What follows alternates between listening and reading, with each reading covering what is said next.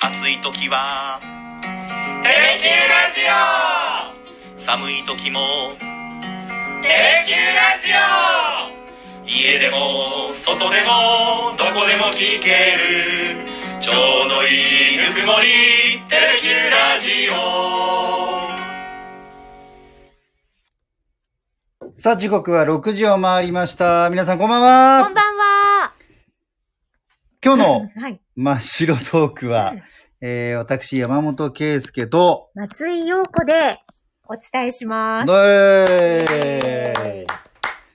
ちょっとね、えーはい。夕方の福さてうん。ニュース番組が終わりまして、はい。えー、ややこう、まったりとしたね。空気ですけどもね。はい。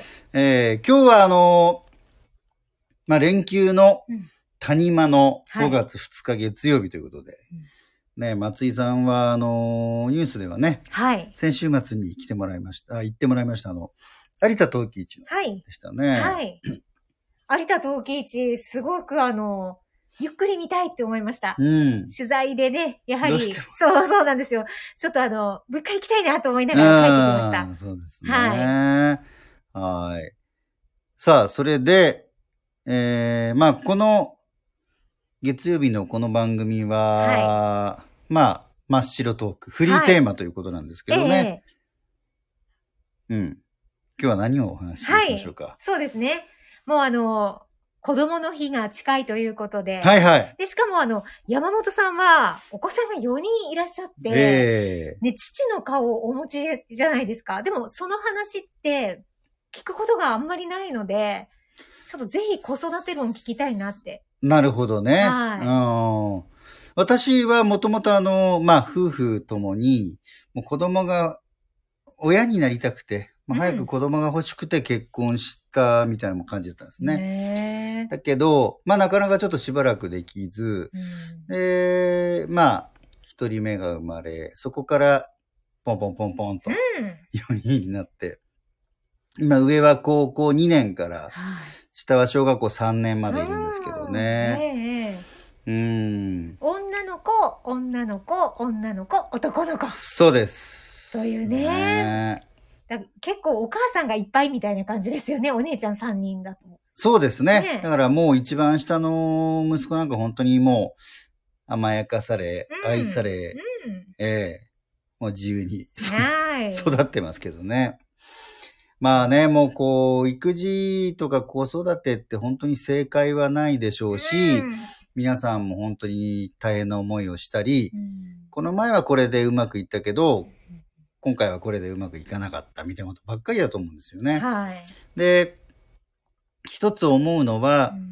まあ、例えばね、育児書とかで、あの、すごく、あの、自分のお子さんが、まあ、すごく いい、ね、最終的に、いい、あの、素晴らしい大学に行かれて、あの、素晴らしいところに就職されたみたいな方の子育て論とかっていうのも、あの、じゃあそのお宅にもう一人次のにお子さんがいたら、はい。その同じようにして同じようになるかどうかっていうのは分からないうん、方するじゃないですか。確かに。ね。うん。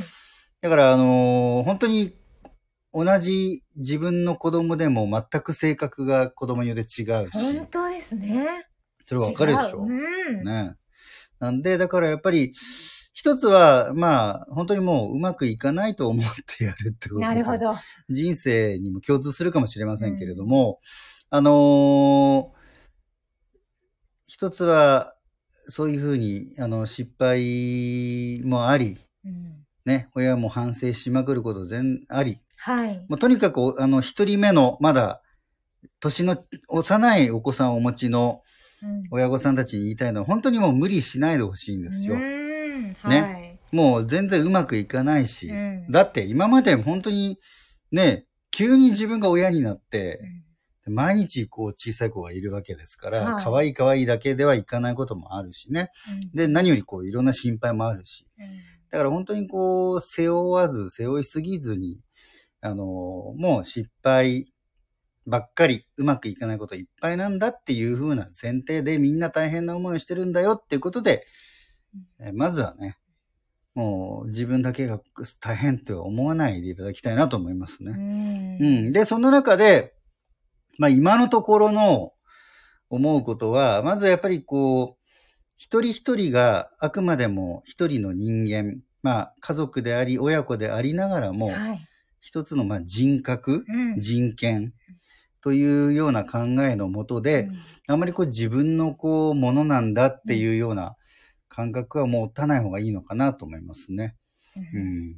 でそうしないと、もちろんこういう風になってほしいな、こういうことを一生懸命な人子供になってくれたら嬉しいなってあるけど、うんそこで、それがずれてしまった場合に、やっぱりそこから先、いろいろ大変になってしまうし、うんでとにかく考え方も小さい子なりに、とにかく思ってる以上に子供っていろんなこと実は分かってる。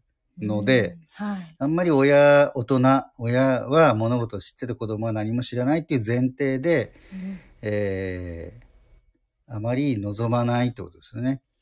だから親子 であっても、一人一人の人間は別なんだっていうことで、そこは尊重するし、まあ、ある程度の距離、距離感っていうのもな、そこは一人一人なんだっていうことを考えたらいいのかなと思いますけどね。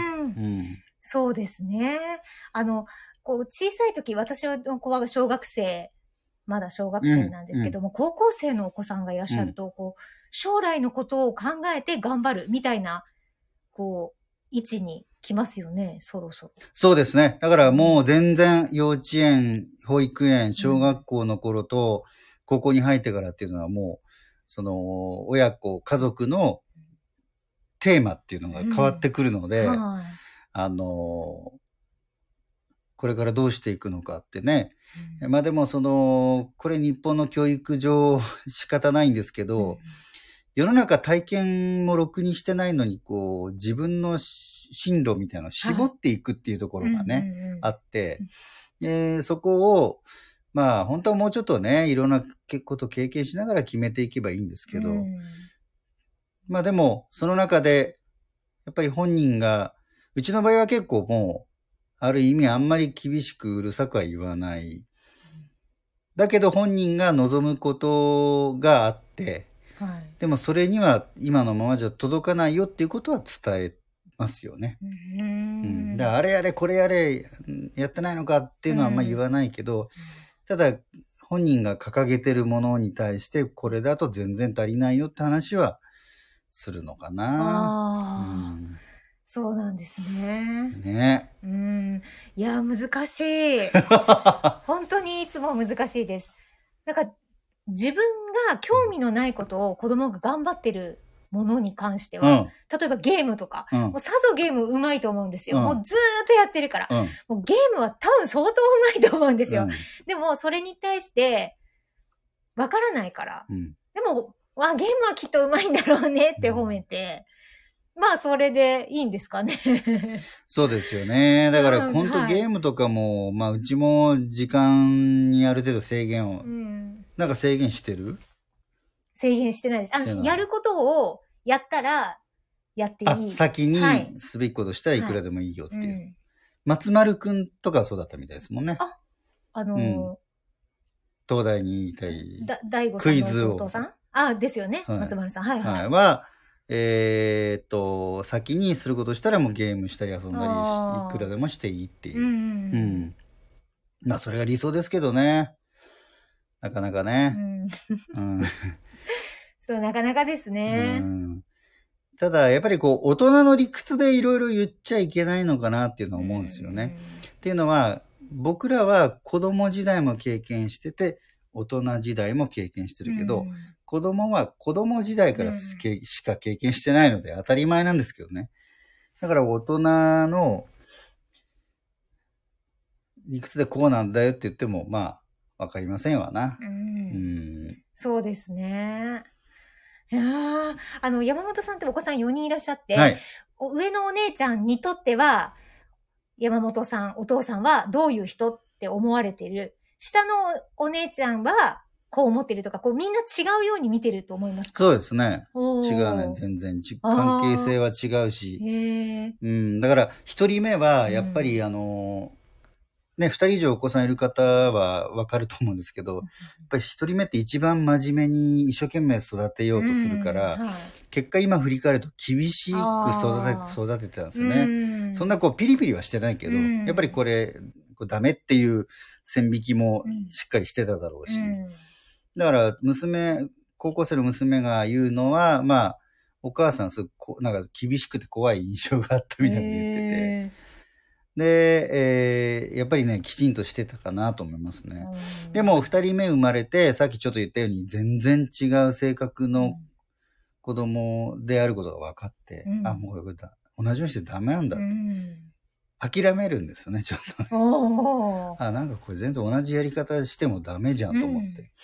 うんそれで、うーん、なんかな、もう、あんまり、とにかく、人に迷惑かけたり、うん人を傷つけたりってことがなければ、うんまあいろんなことやって、いろんな失敗してっていうんでいいんじゃないかなっていうふうに思いますよね。ああ。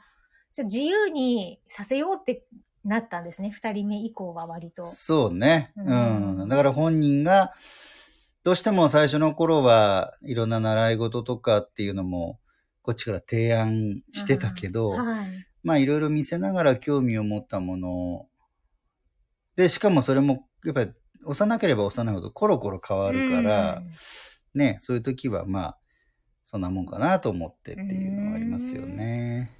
そうなんですね。ね。でもやっぱりこっちも人間ですからね、うん。やっぱりこう、腹立たしく思うこともあるし、うん。ね、そういうのはあるんだけど、いや、本当は理想的なのは、そういう感情的にならずに、こう、広く構えて、うん。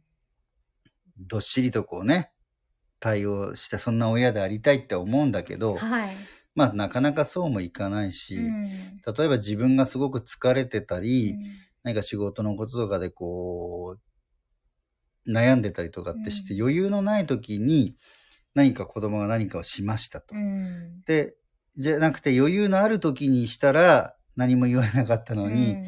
余裕がない時にしたらすごいなんか怒られたみたいなうんっていうのも、本当は多分多くの親御さんもそうだと思う。は反省したりとかするんだけど、でも、ちょっとそういうこともね、世の中あるので、うんいいのかなって、そういう不条理っていうかね。はい。まあ、そういうこともまあたまにはあるんだよって、あ、この前怒られなかったのになんで怒られたんやろっていうのも、はい。あ、でも人間ってこういう感じなんだなっていうのを知っとくのも一ついいのかなと思いますけどね。そうですね。顔色を伺うようになりますね。うん今日はどうなんだろう、お母さうんんとかね。あとは、まあ、はいうちはおかげさまで、あの、そこは、あの、今のところ順調にいってるんですけど、うんやっぱりこう、両親が、お互いこう、尊敬できるっていうか、うんそこの関係性ってやっぱ大事でしょ。うんあそうですね。ねそこが、やっぱりおお母さんが、お父さんだな、もうな、みたいな感じのを日々言っていたら、こ 子供もね、なかなか、えー、お父さんに対する見方とかも変わってきちゃうだろうし、はい。ね。そこはだから、お利口にしてますよ、私は。はい。うんその親の背中を見て育ってるから、うん。奥さんとの関係とかですね、お母さんとそうの関係、ですね。で、やっぱりその、ね、両輪、まあもちろんあのシングルの方々もいらっしゃいますけど、うんやっぱりその、お父さんお母さんという家族構成の場合であれば、その、それが両輪となってね、うん。やっぱりこう、おお互いにリスペクトする、立てるっていうかね、うんうん。そういう中で家族が進んでいけばいいんじゃないかなと思いますよね。うんもうまあもう本当そうだろうなといううん感じですね。松井さんはどうですか？なんか、はい松井さんね、お二人いらっしゃいますけどね、お子さんね。男の子が二人、うんそうですね。でも私は迷える子羊って感じで、いろんな教育論を読んで、これはダメっていうのをほぼほぼやってる気がして、心配してます。ただうん人間味だけは相当溢れてて、うん怒ったり泣いたりとか、すごく感情的になるのを子供が見て育っていると思います。っていう。なるほどねうんちょっと反省することが多いです。反省するよね、そういう時はうんね。はい。でも、やっぱりそういうのを、人間のそういった いろんな面っていうのを見せるっていうのは大事なんじゃないまですか？あそうです。それはしっかり見てると思う。なんか、うんあの、何かおお母さんにプレゼントしたいものは何ですかみたいに学校で聞かれてるみたいで、うんうんそしたら、湿布って書いてありました。湿布。うん、なんか、私がきっとどこが痛いだ、こうだこうで言ってるのを聞いて、湿布をああげたいと思ってるんだなと思って、あーそういうとこを見てるんだと思ったりしました。へえじゃあなかなかこう、お子さんはね、ねうん。気にかけてる気にかけてくれてるんでしょう。そうですね。そんな言ってるつもりないんですけどね。そうか、はでもね、なんかそうやって考えると自分が子供の時にどうだったのかなって、あどうだったかあ。な、ううんちはやっぱ結構親はそんなに細かく言わなういん感じでしたかうね。ん。自由にさせてもらったっていう感じがしますか？そうですね、比較的。あでも、何かしたい、何かが欲しいって言ったら、こう人は人。うちはうちとか言われてましたし、うん。一時が万事って知ってます？はい。ははい。まあよく言われてます。うんまああなたはいつもこういうことするけども、他にもこういうことよくしてるよみたいなことは言われましたが、まあ、そんなに頻繁には言われなかったかですね。あうん、だから僕あんまりね、あえて、とにかくもう本当早く父親になりたかったし、子供との時間も今もすごく大事にしてるつもりなんですけど、ええあのあまりそういういろんな本みたいなのはあえて読まなかっうんたかな。影響されちゃうからうね。ん、そうですね。で、最初に言った通り、その、それが、その本に書いてあることが、うん自分及び我が子に当てはまるとは限らないので、はい。うん、あんまりだから言う、読んだりはしなかったかな。うんあの、子育てと、まあ、部下に対する対応で、あ、これは似てるなというか、あ、同じことだなと思うことってありますか？あのね、えー、一つやっぱりいろんな人がいるってこと。うんうん。我が子でさえ、あれだけいろんな人がいるんで、うんあの、職場なんかは偶然ね、集まった人たちで、はい。しかもその、もともと同じ会社に集まったことも偶然な上に、うんそれもこう人事異動とかで、まあ、アナウンサーの場合そんなに移動はないですけど、あの、なんで、まあ、いろんな人がいる、いろんな時がある。うん。いろんな人がいて、もともと一人一人違う。うん。な上に、その人にの中でも、いろんな状況の時があるんで、うんだからこう、うん。もうその時その時だなっていう感じですよね。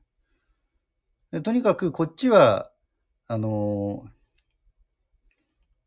逃げないっていうかな。責任逃れをしないって感じ。うんやっぱりだ、そこはなんか親でも、あるいは職場のリーダーとしても共通するのかなと思いますけどね。うんなるほど。えその思いに達したのは、子供さんがやっぱり4人いらっしゃるっていうのは大きく関係するなと思いますか？その子育てを経験したかうん。らこんな風に思えてるなとかって思います。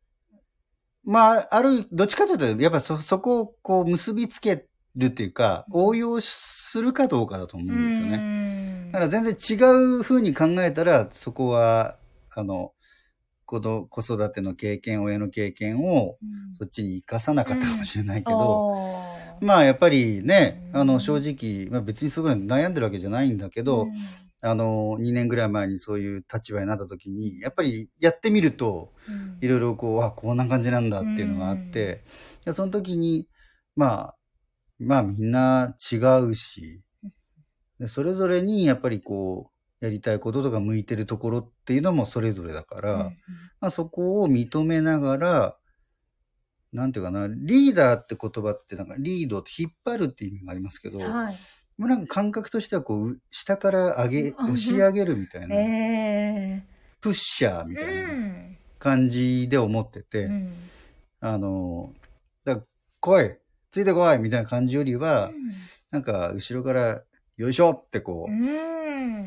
っていうのが多分親としても、うん。職場のまとめ役としても、そこはなんか、そういう感覚を大事にしてますね。うん、でもなんか今のお話を聞いて、うんなんかそれはわかる気がします。山本さんをそうですか見ていると。はそうそう、そうなんですね。こう、いうん。温かく後ろから見ているみたいな。うん。だって、あのーさっき言ったみたいに、こう、行きたいところってちょっとずつみんな違ってて、だけど、今、結局なんか、あの、うん、リーダー論に変え、ちょっとスライドしてきてますけど。あの、だけどその中で、うんあのー今のこのチームの中で目指してるところを、うんあの、共通する部分を、あの、それぞれ出し合って目標を達成する。うん。だけど、ほもともと目指してる方向だったり、強さみたいなものうん。このことに関してはこんくらいの強さ。このことに関してはこうみたいなのはみんな違うので、えだかえらそこは、だからそれを引っ張っていくというよりはなんか、後ろからおと、あるいは下から押し上げるみたいな感じなのかなと思いますよね。なるほどですね。ええいや、私も最近その子育てと仕事ってなんか、ちょっとつながるところあるなって思う、思ったりするんですよ。うんうんそれは、その、やはりこう、指導す、上、上司の人が、どういう指示をするか。自分はだから子育てされてる側の気持ちうんうんに最近置き換えるようになって、あなただったらどうするって言われる方が、子供にとっても、あ、自分だったらどうしようって、きっと思ううん。っていうのを、こう、私が親の立場だと、こことここをやりって言われるよりも、どうしたらいいと思うって言ってあげようって思うようになったっていう、ちょっと今難しいですね。いやいや、わでもまあかる。そういうこともうこれとこれ、これはこうして、これはこうしてって言うんじゃなくそうでて、あなたならどうする、うんっていう問いかけを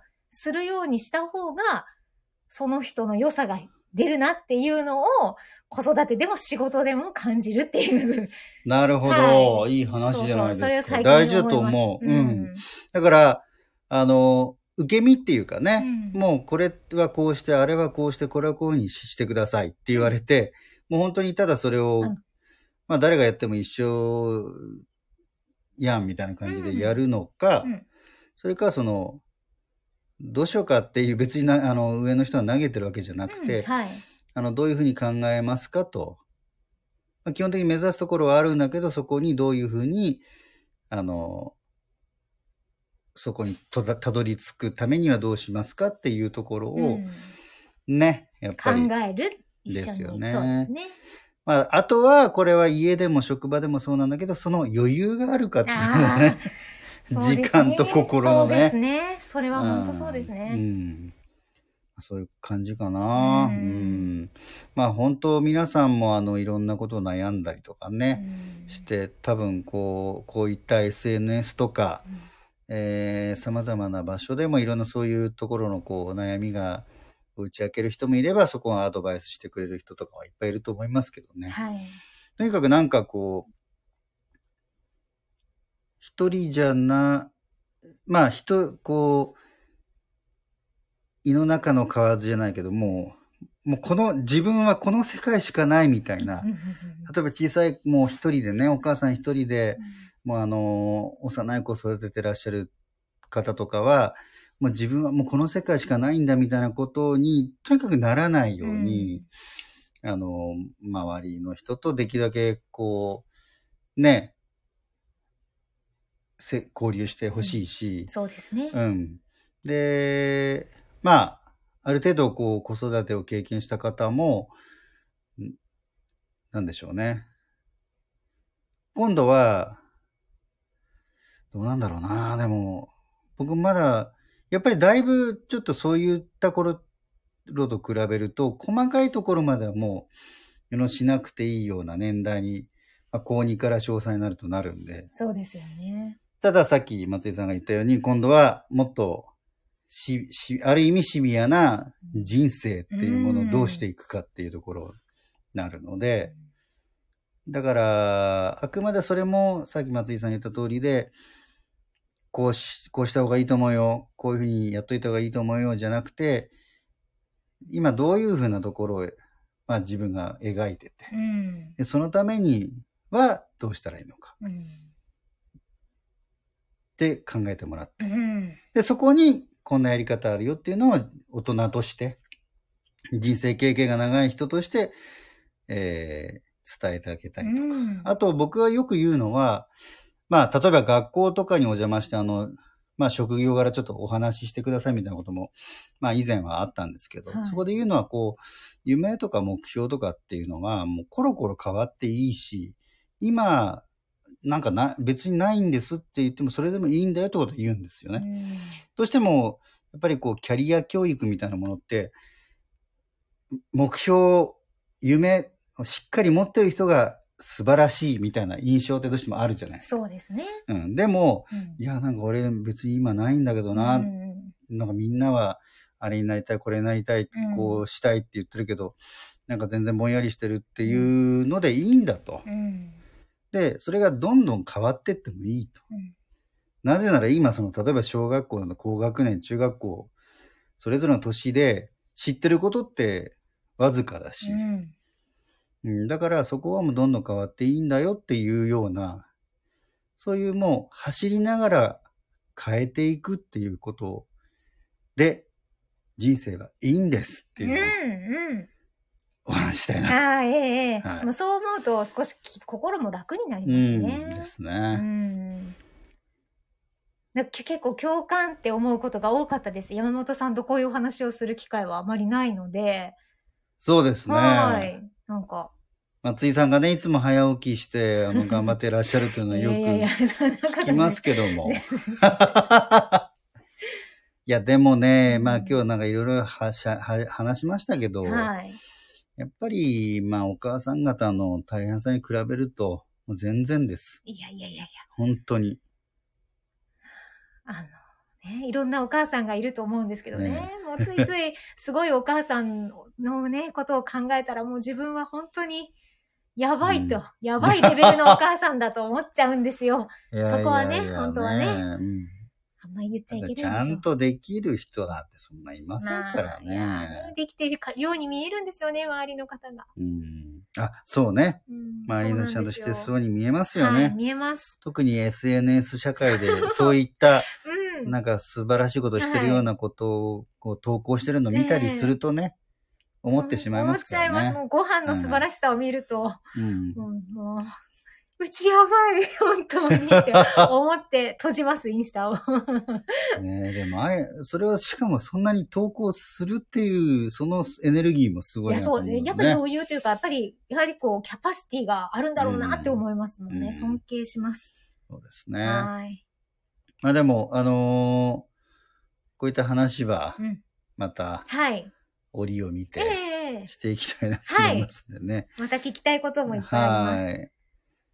あのーそうね、また結構地域の、僕なんかはまあ、周りのお父さん方とかとも結構親しくなったりとか、うん。あとあんまりこれテレビでも、あのーじこう、オフィシャルな SNS でも一切書いたことないんですけど、最近まで PTA の会長をずっとやってて、ええ。でそこでいろいろ改革もさせてもらって、やっぱこう、あまりいいイメージがね、大変っていうイメージが、あの、負担が大きいっていうイメージが強いので、そこもどんどん変えたりとかしたことも、まあ私だけじゃないですけどね、あの皆さん、みんな力合わせて変えたりもしたんで、うんまあまあこういうこと喋り出したら、ああ、その結 PTA の構止まら話ず喋は、れますけどね。ちょっと、回を改めて、ええだってきっと興味のある方多いんじゃないでしょうか。はいはい。あ、こんばんは。やっと。片目濃いめ多めさん。ありがとうございます。片目濃いめ多めさん。こんばんは。